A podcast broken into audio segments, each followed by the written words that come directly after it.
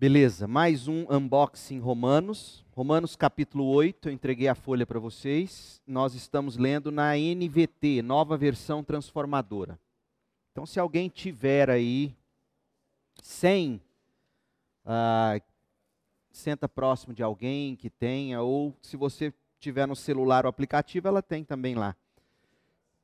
E a gente vai ler. Veja bem, eu também entreguei para vocês no início esse esboço da carta aos Romanos, para a gente se situar, não é? É importante a gente recorrer a esse esboço porque ele nos, ele nos situa em que ponto da leitura nós estamos. E a leitura é importante que a gente se veja aí, né? Então, dentro do bloco maior da carta aos Romanos, Paulo está tratando da esperança como resultado da justiça pela fé. Isso vai do capítulo 5 até o fim do capítulo 8. Então, se nós chegarmos até o fim do capítulo 8 hoje, nós vamos concluir a quarta parte do livro, o quarto bloco. Esse capítulo 8 pode ser dividido em duas partes. Vida no Espírito, que vai até o verso 17, e a partir do verso 18, nós temos a glória futura, ou certeza da esperança, da vida eterna. Então, vida no Espírito, de 1 a 17, e a partir do, a partir do 18 até o final, a certeza de esperança. Paulo vai tratar da vida no Espírito, agora, tendo ele já tratado no capítulo 7 sobre a lei e o pecado. Nós já falamos sobre isso. Eu não vou remoer esse assunto porque já foi tratado. Mas mas veja, por exemplo, no capítulo 8 que a gente tem aí para ler, no verso 1, agora, portanto, essa expressão, portanto, nos liga ao capítulo 7. Nos liga ao capítulo 7 da seguinte maneira: Paulo vai dizer: não há nenhuma condenação para os que estão em Cristo Jesus. Por que, que ele está dizendo isso? Vocês vão se recordar do capítulo 7, onde ele falou da grande luta dele, ele cristão, ele crente. As pessoas que às vezes dizem, não, o que está falando lá é, é, de Paulo antes da conversão. Não é, não é bem assim. É Paulo já convertido. Até porque, no capítulo 8, a gente vai chegar lá no versículo, há um versículo aqui em que ele fala que toda a criação geme aguardando a manifestação dos filhos de Deus. Então, esse gemer, esse chorar por causa do pecado, a gente vê aqui no capítulo 8. Então, o Paulo do capítulo 7 é o Paulo crente, que deseja fazer o que Deus quer que ele faça, mas ele não consegue. Ele, ele se vê inúmeras vezes tropeçando, caindo, errando, se arrependendo, voltando, fazendo de novo. E, e aí ele se vê humilhado. E aí ele poderia dizer: uma pessoa assim com base no que ela poderia dizer que é cristã? Se você já experimentou na sua vida momentos de recorrente tombos, poxa, eu, eu prometi para mim mesmo e para Deus que eu não faria isso de novo. Aí você vai lá e bum, faz de novo. Aí chega num ponto da sua vida que você fala, poxa, será que eu sou crente mesmo? E deveria. A gente sempre é chamado a autoexames. Porque não dá para ver o que a gente tem visto hoje. Um monte de gente se declarando crente, cristã, e vivendo uma vida torta. Mas o que a gente vê em Paulo, e a gente viu lá no capítulo 6, ele falou isso, ele falou: olha, quando nós professamos a fé em Cristo pelo batismo, nós denunciamos, nós anunciamos, melhor, nós professamos que nós morremos para o pecado, fomos sepultados para o pecado juntamente com Cristo e ressuscitamos para uma nova vida. Foi isso que o batismo simbolizou. E aí ele discorre, chega no capítulo 7 e ele vai dizer: Mas eu luto contra esse pecado que de alguma forma ainda habita em mim. Aí ele termina dizendo: Miserável homem que eu sou, quem vai me livrar desse corpo de morte? E aí ele começa o capítulo 8, com a certeza de que o que o mantém uh, estável é Cristo e não o comportamento dele. Por mais que o comportamento seja importante, e é. Não é? Ah, ele vai dizer assim: agora, portanto, já não há nenhuma condenação para os que estão em Cristo Jesus. Pois em Cristo Jesus, a lei do Espírito que dá vida os libertou da lei do pecado. O Espírito Santo, ele, ele nos faz reviver. Que, que, que a nova aliança, você poderia escrever aí, ó, a lei do Espírito, você poderia escrever nova aliança. O que, que é nova aliança? Nova aliança que o profeta prometeu, os profetas, Jeremias, Ezequiel, eles prometeram que, e se cumpriu isso, o Espírito viria e o Espírito gravaria no nosso coração a lei de Deus, nos daria desejo pela lei de Deus, pela palavra de Deus. Por exemplo, a gente cristão, né, lê a Bíblia e por mais que a gente não consiga ler a Bíblia com a constância que a gente gostaria e deveria, lá no fundo sempre fica aquele desejo pela Bíblia, não é mesmo? De onde vem isso? É a lei do Espírito, é Deus te chamando para a lei, é Deus te chamando para a palavra. Um incrédulo, um agnóstico, um ateu, um pagão não sente vontade de ler Bíblia. Aliás, se você falar disso para ele, ele vai rir, vai te criticar, vai zombar de você, não é mesmo? Mas a lei do Espírito no nosso coração, a lei, ela nos dá vida, ela nos dá apetite, ela nos dá certa compreensão da Bíblia. Pode ser que você não entenda tudo, e é natural, eu também não entendo tudo, mas a maioria, aquilo que é essencial, você entende, porque o Espírito de Deus te trouxe a vida, te deu esse entendimento e te libertou do pecado. Quem nos liberta do pecado não é a nossa força de vontade. Por isso, e eu não vou entrar nessa paranoia, mas vamos ver, se eu, se eu conseguir não entrar, eu ia falar de um youtuber famoso aí, mas não vou falar não. Ah, não dá. Depois vamos, vamos na caminhada aí, a gente fala. É o não dá processo não, é o youtuber famoso, se diz cristão, é o maior youtuber hoje do mundo, evangélico entre aspas. Ah, o nome dele é Dave Leonardo. Ah, e ele e ele está sendo chumbado e criticado. Tanto que na última reflexão que ele fez, ele começa dizendo assim: as pessoas dizem que eu prego autoajuda. Então eu desafio você a fazer uma tarefa. Você que e eu já vi que tem gente da CIB curtindo o Instagram dele. Então, ah, eu desafio você a fazer o seguinte: veja bem, ele, ele fala assim, na última mensagem dele, é, como é que é? As coisas se fizeram novas, tudo se fez novo. Uma coisa assim. Ele fala o seguinte: as pessoas dizem que eu prego autoajuda. Eu não prego autoajuda, eu prego o evangelho, eu prego Jesus. É Jesus que muda. Eu falei, é verdade. Aí eu falei, vou assistir até o fim. Em nenhum dos vídeos que eu assisti dele, ele define o que é o evangelho. Uma coisa é você falar é o Evangelho, é Jesus, e ao mesmo tempo fazer o que ele faz na mensagem do início ao fim, jogando para você, para você, para você a única condição para mudar. Eu sei que ele está sendo criticado, existe um vídeo aí do Augusto Nicodemos dizendo que você não, não, não, não, você não é o centro do coração de Jesus. E, e, e o Nicodemos, coitado, nem sabia que se tratava de uma frase do Dave Leonardo. E aí caiu nos memes aí, ele, enfim. Então, prova de que o Nicodemos não está perseguindo ninguém, ele prega a verdade.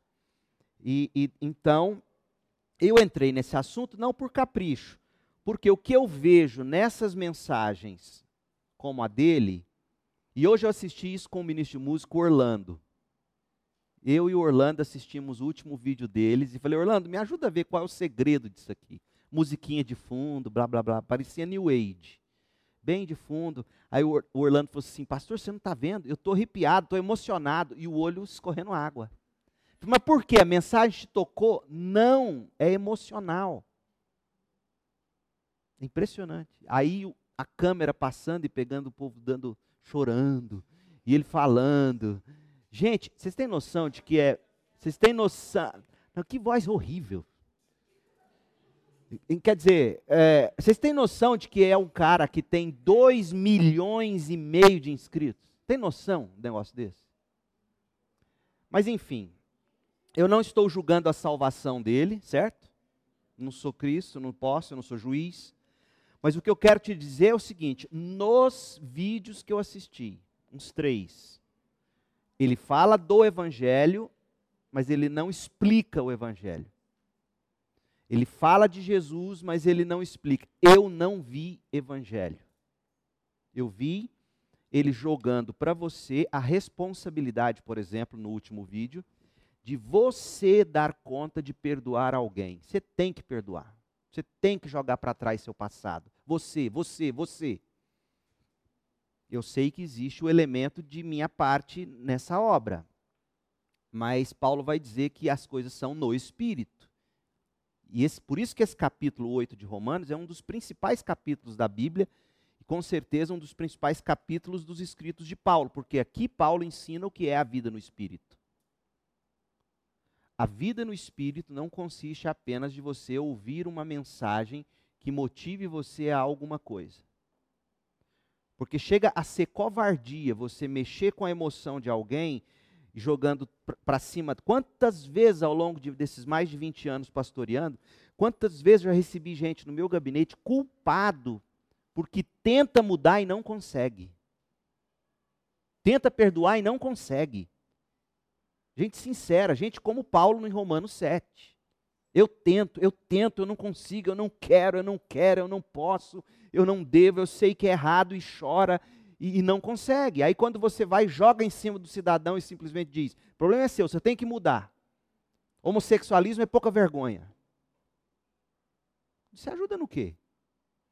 No que, que você está ajudando? No que, você está matando a pessoa. Uh, você tem que perdoar. É, o passado, se você não está conseguindo perdoar, isso é um problema seu. Joga esse passado seu para trás. Ah, se, eu tivesse, se eu desse conta, eu não estaria nem aqui te ouvindo. Porque eu só estou aqui é porque eu preciso, não estou dando conta. Aí eu venho para te ouvir falar que eu tenho que jogar para trás meu passado, eu não, não consigo. Mas enfim, eu fico pensando, eu só posso chegar a uma conclusão, é o que Paulo falou a Timóteo, quando ele diz que nos últimos tempos as pessoas sentiriam comichão nos ouvidos para ouvir o que lhes dá vontade de, de ouvir. É a religião do ego, é a religião do eu. E eu recomendo vocês a assistirem a mensagem curta que eu preguei quarta-feira sobre autoestima. É, é, nós vivemos na era do ego, do eu. A religião hoje é o eu, é, é o ego. Enfim. Então, veja, eu não estou criticando Dave Leonardo por capricho. Eu gostaria de que fosse um, uma pessoa com 2 milhões e meio de inscritos pregando o evangelho cristocêntrico. Eu ficaria feliz, mas não é. Não é. é o texto é totalmente tirado de contexto, é, é, joga em cima de você, você, Jesus existe para te fazer sentir-se bem e feliz e realizado, é, mas enfim. Então, vem Paulo e diz o seguinte: Eu me sinto miserável porque eu não consigo mudar e eu sei que eu tenho que mudar. Foi essa a nota do capítulo 7. Ele terminou com essa nota. Eu quero mudar, eu preciso mudar, eu não consigo mudar. Miserável homem que sou. Eu estou me sentindo condenado. Aí ele vem, graças a Deus, não há condenação para os que estão em Cristo Jesus. E, e estar em Cristo Jesus, gente, não significa ser perfeito. Quem diz que não tem pecado torna Deus mentiroso, diz o apóstolo João. Estar em Cristo significa o seguinte: ouça bem o que eu vou te dizer, você nunca, jamais para de lutar contra o pecado. O pecado até te derruba algumas vezes, e ele vai te derrubar mas você não para de olhar na cara dele e dizer: não, eu não posso, eu não aceito, eu nego, eu não quero. O dia em que você para de lutar e começa a racionalizar, contemporizar, aceitar, aí você tem que prestar atenção. A coisa é séria. Estar em Jesus Cristo é estar como Paulo, incomodado por não conseguir, e buscar a mudança no espírito, que é o que ele vai dizer agora no capítulo 8. Então começa como? O que é estar em Cristo? Verso 8. Pois em Cristo Jesus a lei do Espírito que dá vida os libertou da lei do pecado. Então quem que nos liberta do pecado? Quem nos dá a condição de perdoar? O Espírito.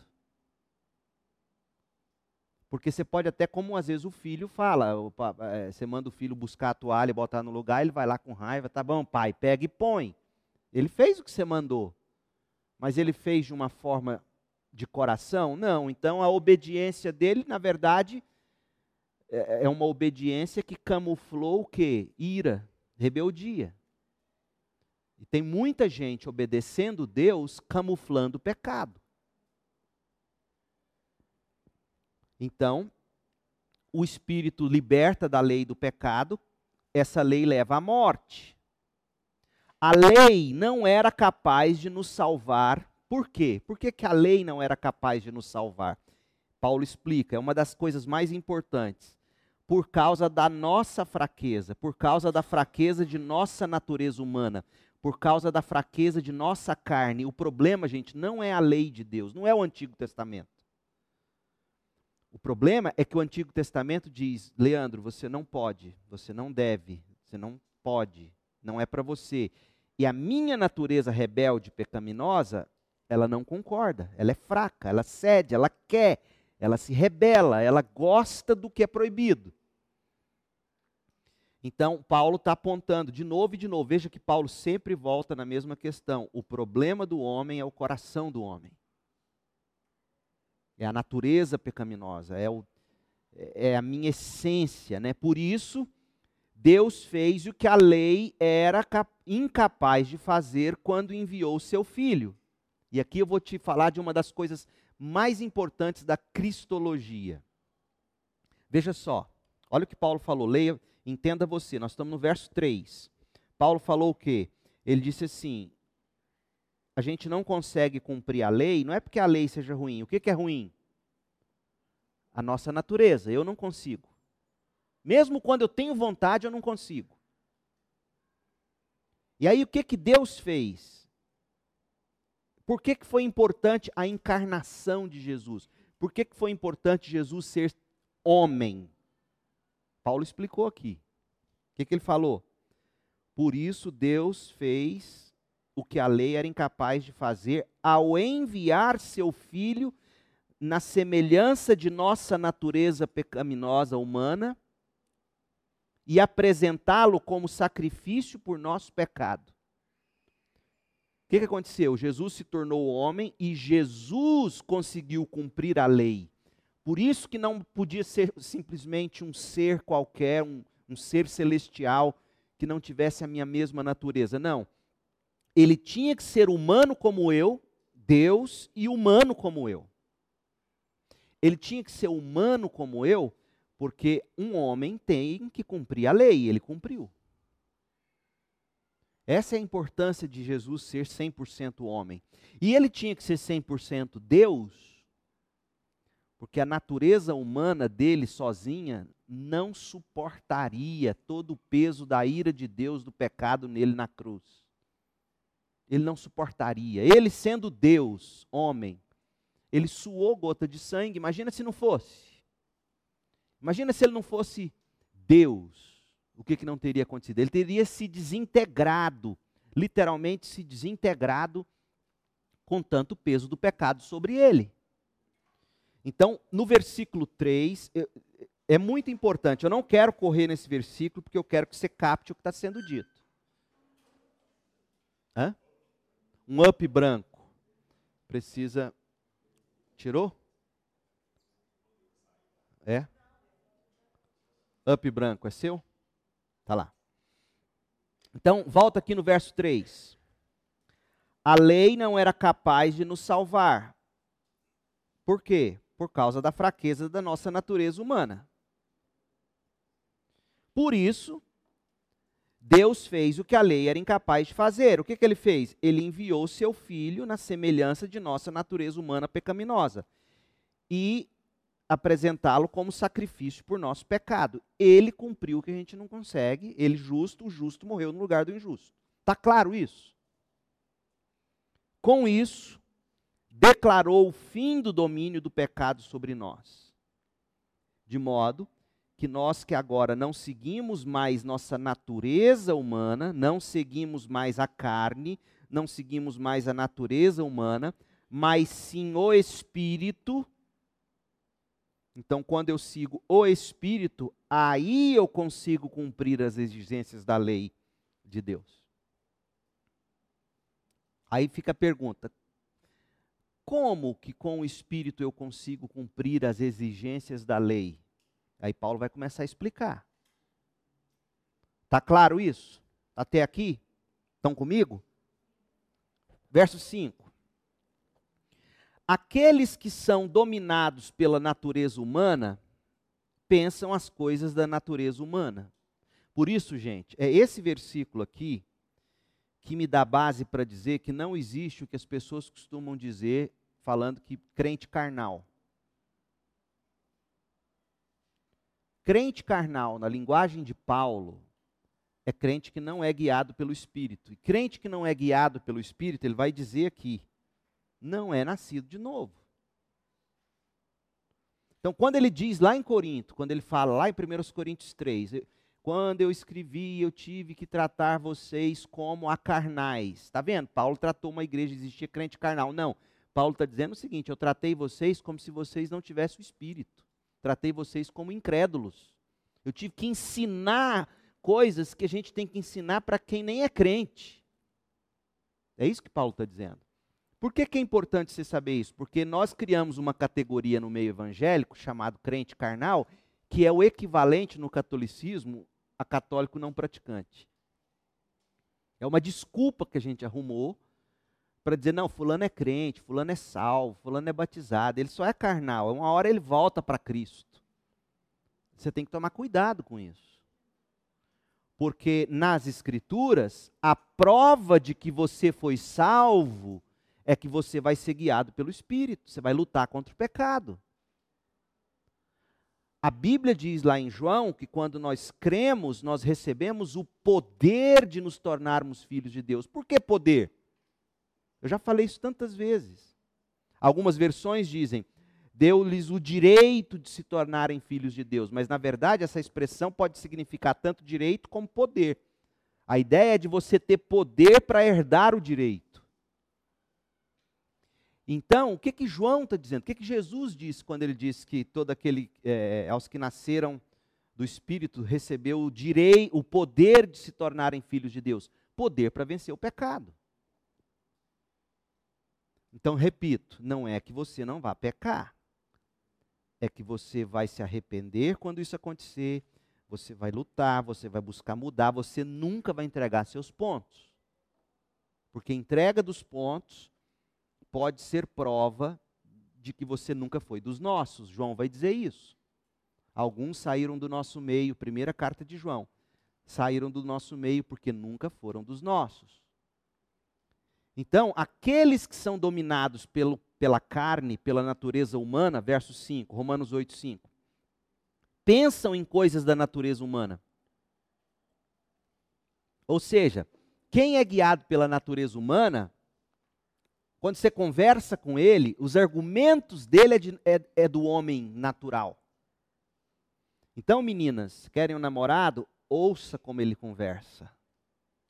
Veja o que sai da boca dele. Sai coisas humanas apenas ou sai coisas das escrituras? Porque a boca fala do que está cheio o coração. Então é bonitinho, é bonitinho. E vocês também, meninos, bonitinho e tudo mais, mas o que, que sai da boca dessa dona? Sai coisas da natureza humana somente? Ou sai, como Paulo vai dizer, mas os que são controlados pelo Espírito pensam em coisas que agradam o Espírito? Percebe? Portanto, permitir que a natureza humana, e a natureza humana que é sinônimo de carne, permitir que a carne controle a mente resulta em quê? Morte, gente. Não existe crente carnal. Existe pessoa que um dia se enganou, se iludiu ou se empolgou, mas que não teve genuíno novo nascimento e por isso ela desistiu e não está mais, não caminha mais na fé. Portanto, permitir que a natureza humana controla a mente resulta em morte, mas permitir que o espírito controla a mente resulta em vida e paz. Não é apenas vida eterna, é paz por saber que você está buscando a vida em Cristo. Pois a mentalidade da carne ou da natureza humana é sempre inimiga de Deus. Nunca obedece às leis de Deus. E nunca obedecerá. Por isso, aqueles que ainda estão sob a carne, tá vendo? Crente carnal, sob o domínio da natureza humana, não podem agradar a Deus. E como é que alguém entra no céu não agradando a Deus? Então, tira da sua cabeça você escutar sua vovó dizer crente carnal, porque nossas avós foram doutrinadas assim, infelizmente, equivocadamente. Não, não, vovó, não existe crente carnal. Vou ler para a senhora Romanos 8, de 5 a 8. Existe quem é dominado pela natureza humana, existe quem é dominado pelo Espírito de Deus. Tá claro, gente? Vocês, porém, Paulo está dizendo, verso 9, não são controlados pela natureza humana, mas pelo Espírito. Se de fato o Espírito habita em vocês. O que, que Paulo disse aqui? Ele está dizendo: se vocês têm o Espírito Santo, isso vai transparecer. Porque não existe alguém que tenha o Espírito Santo, mas na prática vive controlado pela natureza humana. Não, não existe isso. É isso que Paulo está dizendo. O argumento dele é contundente. Vocês, porém, não são controlados pela natureza humana. Por que, que ele está dizendo isso? Porque fala: olha, vocês não estão dizendo que são crentes?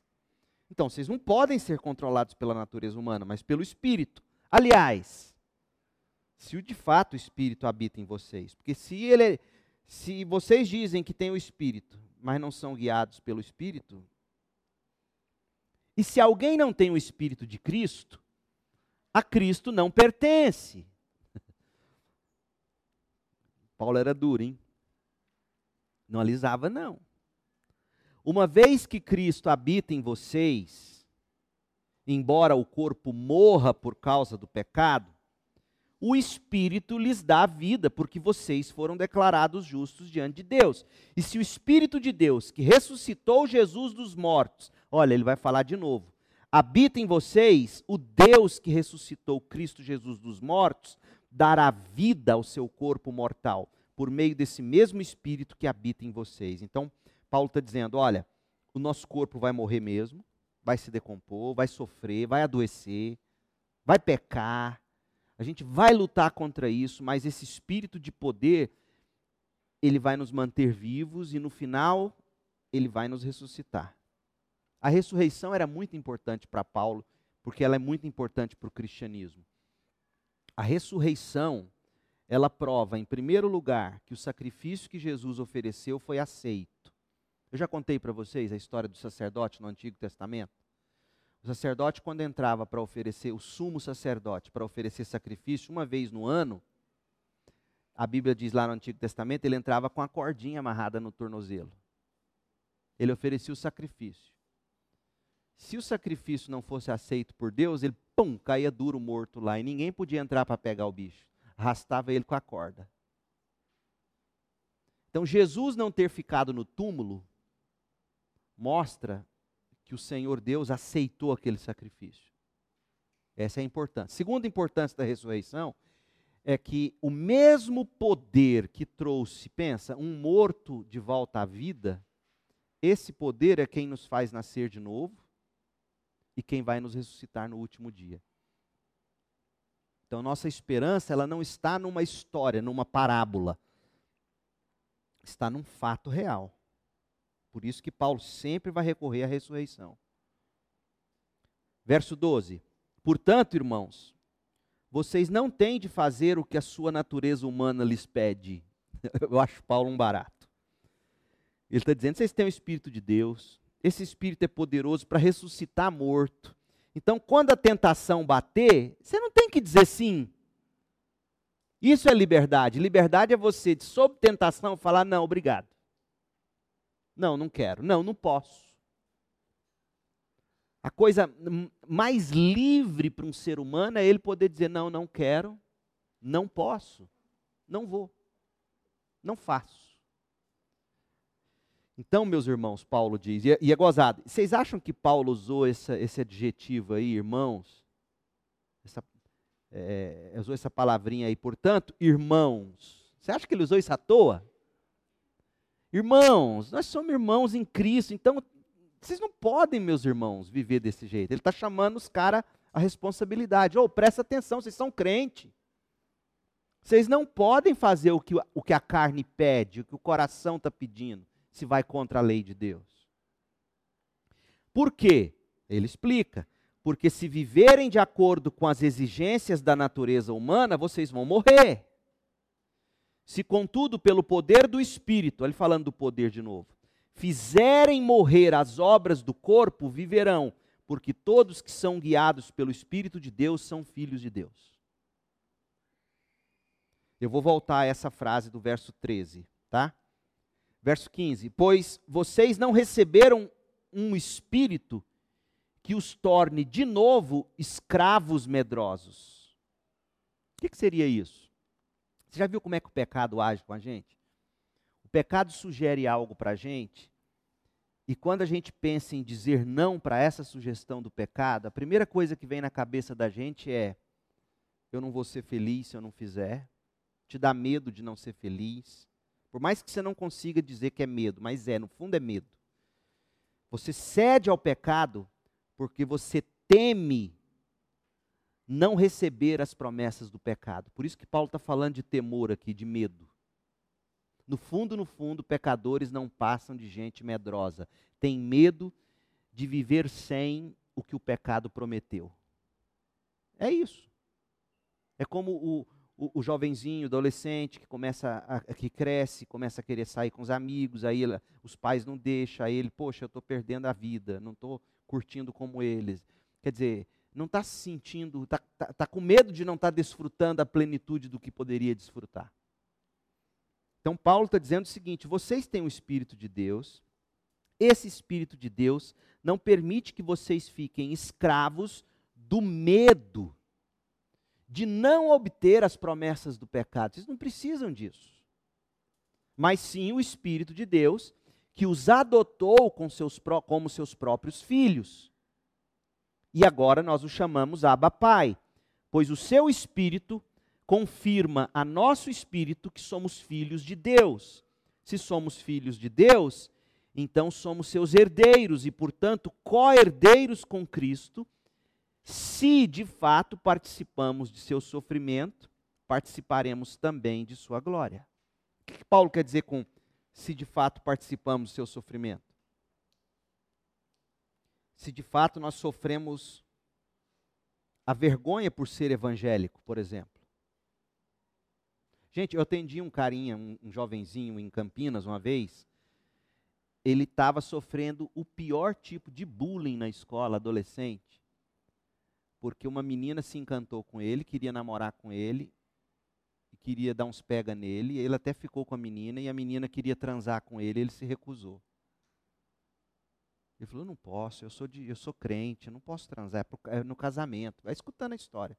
Essa menina foi nas redes sociais, acabou com ele, chamando ele de gay, arrebentou com esse menino. Um menino normal, não é menino eu, eu, olhava para aquele menino, os, os, meus eram pequenininhos, sete anos, oito anos eu chorava por dentro, pensando um dia se fosse um filho meu.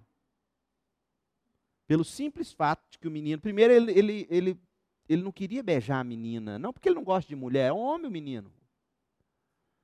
Mas ele falava, gente, eu, eu, tá bom, eu vou namorar, vou ficar com você, mas aí a menina insistindo. Não, eu não, não posso, nós não podemos, eu sou crente, é, o sexo é para o casamento. A menina arregaçou com ele. É esse o tipo de sofrimento que Paulo está falando. Dos amigos olharem para você e falar: você é bobo, você é tolo, você é gay, você é sapatão, sei lá o quê. E xingar você porque você não quer fazer como eles fazem. Aí você sofre o que o, que o evangelho vai dizer, você sofre a vergonha por ser evangélico. Mas a vergonha não por causa dos escândalos que você faz, não. Pelo contrário, é porque você é homem e mulher de Deus e você diz: eu não vou entrar nessa. E deixa eu te contar um segredo. Se você estiver fazendo direitinho, do jeito que a Bíblia recomenda que a gente faça, já era para você estar sofrendo algum tipo de perseguição. Eu não estou falando que você vai chegar amanhã provocando, vem cá, me persigam, sou de Jesus. Não. Mas se você for justo, íntegro, do jeito que a Bíblia nos chama a ser, daqui a pouquinho você vai ser chamado de esquisita, esquisito, tolo, fanático e um, e um, monte de adjetivos que vocês conhecem muito bem e que vocês mesmos já devem ter ouvido. Eu já vi pai aqui, eu nunca vi, graças a Deus. Mas em São Paulo eu ouvi pai dizer o seguinte para filho e para o filho: tem que beijar sim, tem que transar sim, porque se não der certo, como é que vai casar? Vai descobrir que não dá certo na cama depois de casado? Dá vontade de esguelar. E hoje, se eu pudesse voltar no tempo, chegar na cara de uma mãe dessa e falar: tá vendo? Olha só, se eu contar a história de pelo menos metade desses, do que virou a vida desse povo, que testou, que fez test drive, você não tem noção. Então, o que eu quero dizer é o seguinte: eu não, Paulo está dizendo isso. Sabe por que, que esses versículos não fazem sentido para a gente? Por exemplo, o verso 17: Se de fato participamos do sofrimento, participaremos também de Sua glória. Sabe por que, que isso aqui não faz sentido para a gente? Porque a gente não vive como a gente tem que viver. Parece que esse versículo só faz sentido para missionário, que vai lá no meio dos índios canibais e aí eles vão, come o pé, a mão, a perna, é mesmo. Aí ele vem aqui, lê esse texto, todo mundo chora, dá dinheiro para missões comovido, e acha que isso aqui é só para missionário. Isso aqui é para crente. É você dizendo o que, que pode, o que, que não pode, é vivendo no Espírito, dizendo, eu quero viver no Espírito o que o Senhor manda para mim e eu quero desfrutar desse prazer. Eu disse que eu voltaria ao verso 13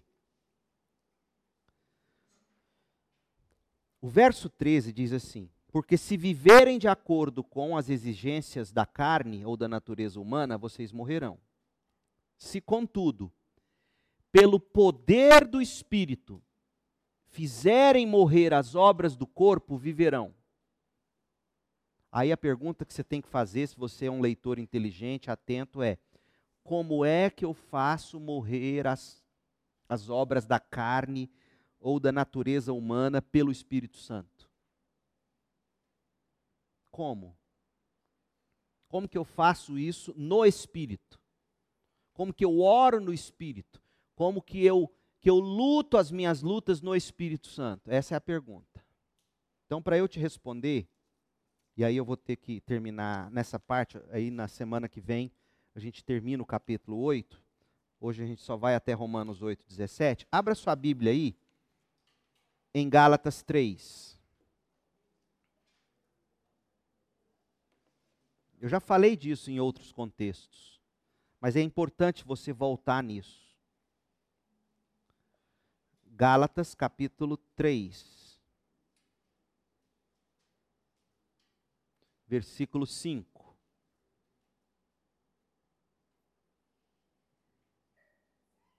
Paulo diz assim: Paulo está falando aos Gálatas, porque os Gálatas é o seguinte: os Gálatas tinham começado no espírito, mas depois eles abandonaram.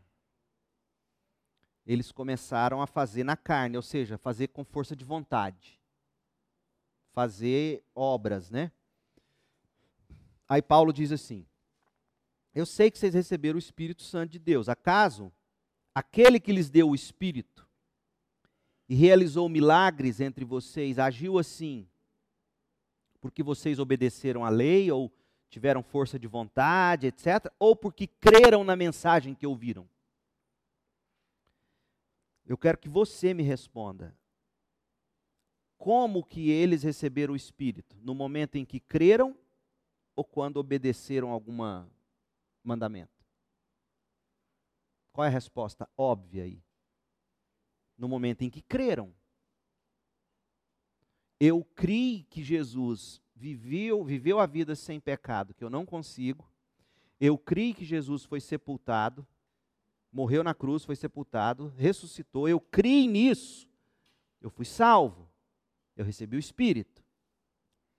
Aí Paulo está dizendo: a santificação é a mesma coisa. Então, você fazer morrer as obras da carne no Espírito é você buscar o conhecimento da Bíblia, os textos bíblicos, os ensinos da Bíblia, crer no que a Bíblia está dizendo, de coração, falar, Senhor, eu creio nisso, eu vou viver o que está dito aqui, e é nesse processo que o Espírito de Deus vai te capacitando. Essa é a diferença.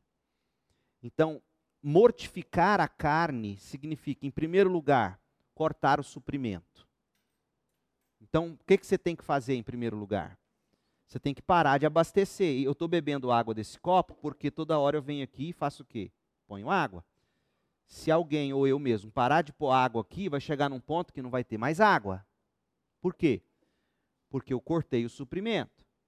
Então, em se tratando de pecado, cortar o suprimento da carne é importante. Na prática, isso significa o quê? Smartphone, pornografia, você evitar estar perto dessas coisas, você cortar aquelas situações, aqueles momentos, aquelas coisas que te colocariam de, em contato com o copo cheio da, do pecado para você tomar. Você tem que cortar o abastecimento de alguma forma. Isso é mortificar a carne. Agora, mortificar a carne no espírito é você não só tomar essas medidas que são necessárias em muitos casos, mas é também você encher a sua mente com as promessas da palavra de Deus. É você conhecer os mandamentos de Deus, conhecer o Evangelho, as Escrituras, ler, ver, entender por que, que Paulo está dizendo isso, por que, que a Bíblia diz aquilo. É você se agarrar ao ensino bíblico em oração, dizendo: Espírito Santo de Deus, eu acredito no que está escrito, mas o meu coração não consegue querer isso. Me ajuda. Essa é a luta no espírito. Vocês estão entendendo, gente? O que eu estou mostrando para vocês aqui, e eu falei isso no nosso último acampamento. O que eu estou falando para vocês aqui é essencial para a sobrevivência espiritual. É isso que Paulo está falando. É você cortar suprimentos, então, amizades, se for o caso, momentos muito sozinhos com seu com seu smartphone, com o seu celular, não é nem mais computador, né? Antigamente você tirava o computador, a televisão do quarto. Hoje você vai para o banheiro com o celular. Imagina, para muita gente, isso é, é, ligar o dedo na tomada e falar assim: Satanás, estou pronto, manda a carga. Para muita gente é isso.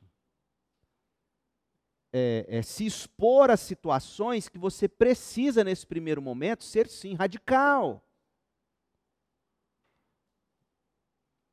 E, e num segundo momento, ou paralelo a isso, você buscar o suprimento do Espírito. Como?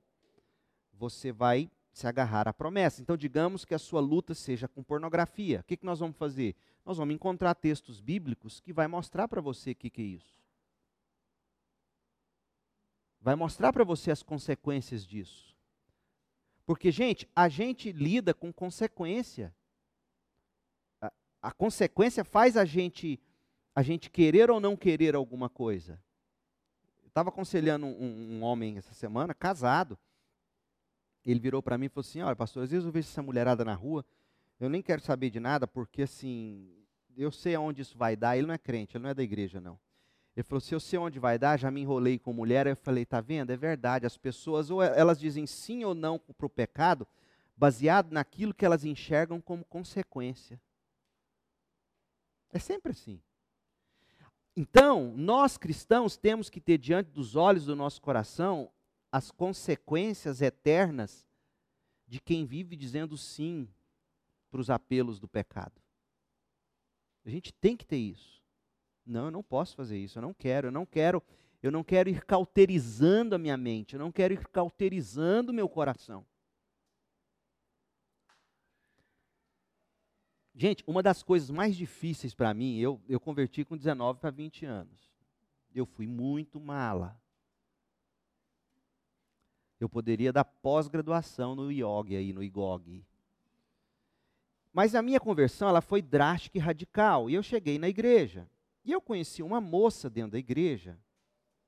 Eu estava terminado com a Cris, Cris, minha esposa, e a, e a minha e, e, a Cris não queria mais saber de mim, não confiava em mim, porque eu tinha traído a Cris durante o namoro inteiro. Bruto, nós namoramos oito anos. E aí eu vim para a igreja e eu ainda e ela ainda não tinha sacado que eu tinha convertido de verdade. Ela então não queria voltar comigo. E aí um dia num aniversário numa igreja aí e tal, uma moça de igreja lá quis sair comigo. Menino, velho. Essa mulher me atacou de um jeito que nem na época da escola, que eu dava aula de professor, eu tinha sofrido um negócio daquele.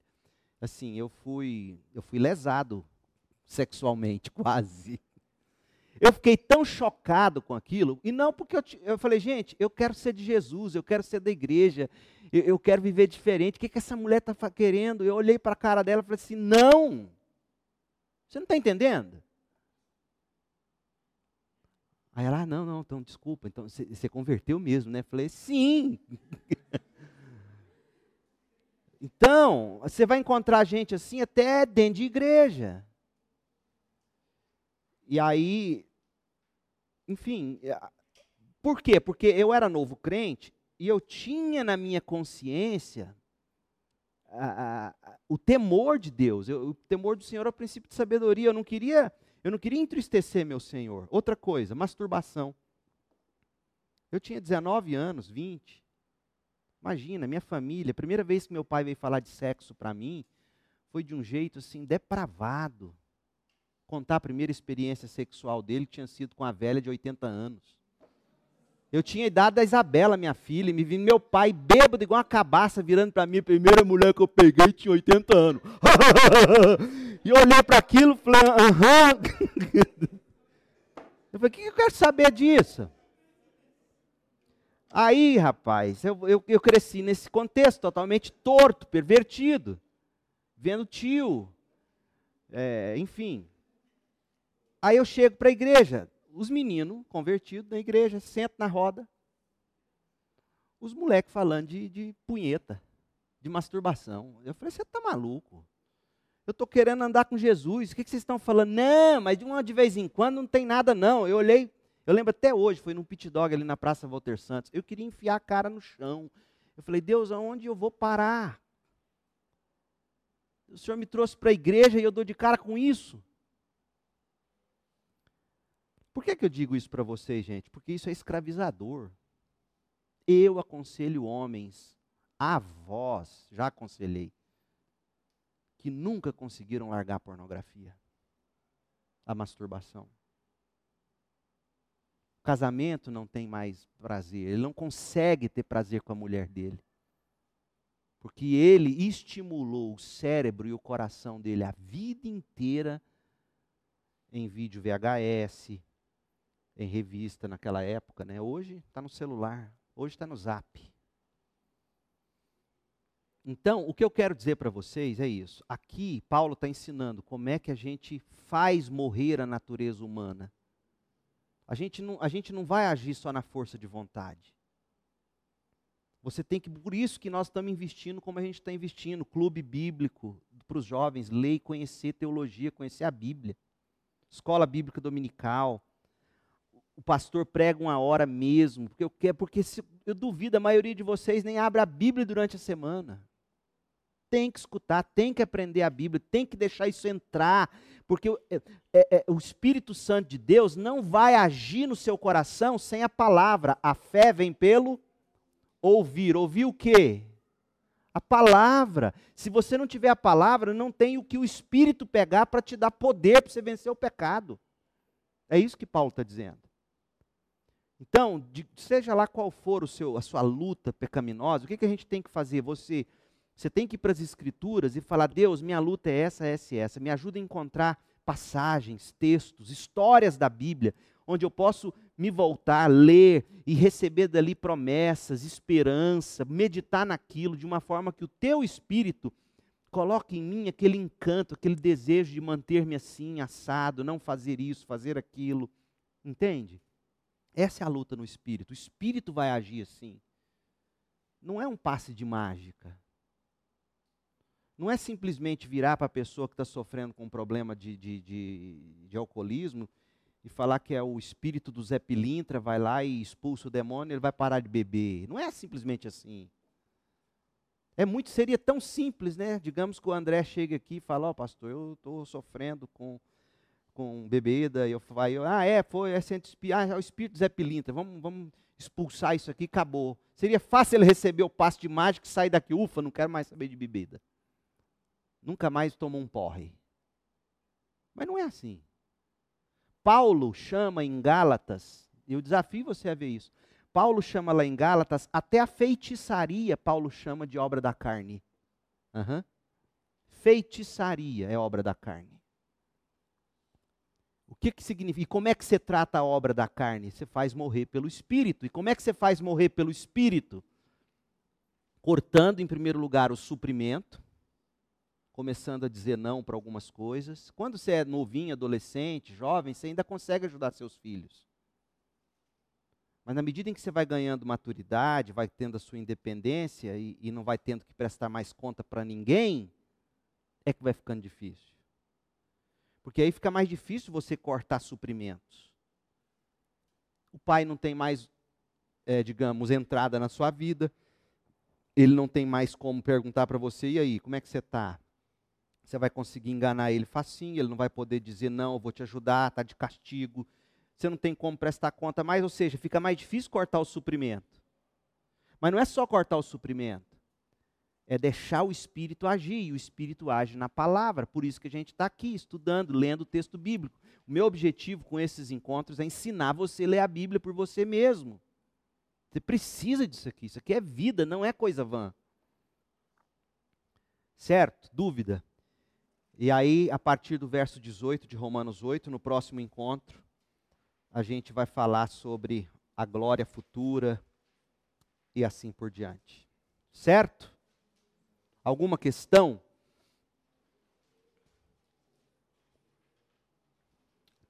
Então, sinceramente, uma sugestão para os meninos. Reúnam-se assim individualmente, dois a dois, três a três, compartilhem as, as dificuldades. Orem uns pelos outros nesse sentido. Mano, como é que você está? As meninas também. As meninas abriu o coração, mas e cuidar. E outra coisa, meninas, uma menina abriu o coração dela para você, você não tem direito de comentar com a sua melhor amiga. E eu sei que isso já aconteceu aqui. E eu sei que isso tem causado feridas em vocês aqui. Se alguém falou do coração dela para você, você não tem direito de conversar. A Cris não conta para mim o que as meninas abrem com ela e nem eu que os meninos abrem para mim. Porque não tem direito de saber. Então, sentou comigo, falou: Pastor, eu vou te falar isso aqui, morre aqui, vai morrer aqui. E as meninas a mesma coisa, e os meninos a mesma coisa. Ouviu alguém? Não, não reparta, não vai para frente, guarda. Por quê? Porque nós temos que criar uma comunidade onde a gente vai ter confiança de poder abrir o coração sobre as tentações, sobre os pecados, sobre os problemas e buscar ajuda mesmo. Porque igreja é isso, gente. Igreja não é clube de encontro. É local de se ajudar. Lá no mundo, você vai falar dos seus pecados, das coisas da carne. É, lá é o que tem. Aqui dentro, não. Aqui nós vamos lutar. Aqui nós vamos nos ajudar. Aqui nós vamos nos agarrar e Namoro, cuidado, já chega namorando, já quer ficar e, e sai abraçando. Eu vou começar a dar um coro nos meninos dessa igreja. As meninas chegam, mal dá tempo para as coitadinhas chegar, já já vai chavecar. É um negócio impressionante. Que necessidade é essa de beijar? De, de, sim, eu sei, eu também sou homem. Você acha que eu não sou também? Que eu não tenho vontade? Ah, mas o senhor tem sua mulher, pastor. Eu sei, mas se eu brincar, eu vejo outras. Eu sou homem. Ah, já quer ficar, já quer beijar, já quer catar, já quer ficar. Seja amigo, seja amigo, seja amigo. Você não vai ter casamento sólido sem amizade. Converse, abra o coração, dê risada junto, fala de Deus, leia a Bíblia junto, ore junto. É isso que precisa. E vocês vão ser felizes, eu tenho certeza. É assim que funciona. Certo? Amo vocês, viu?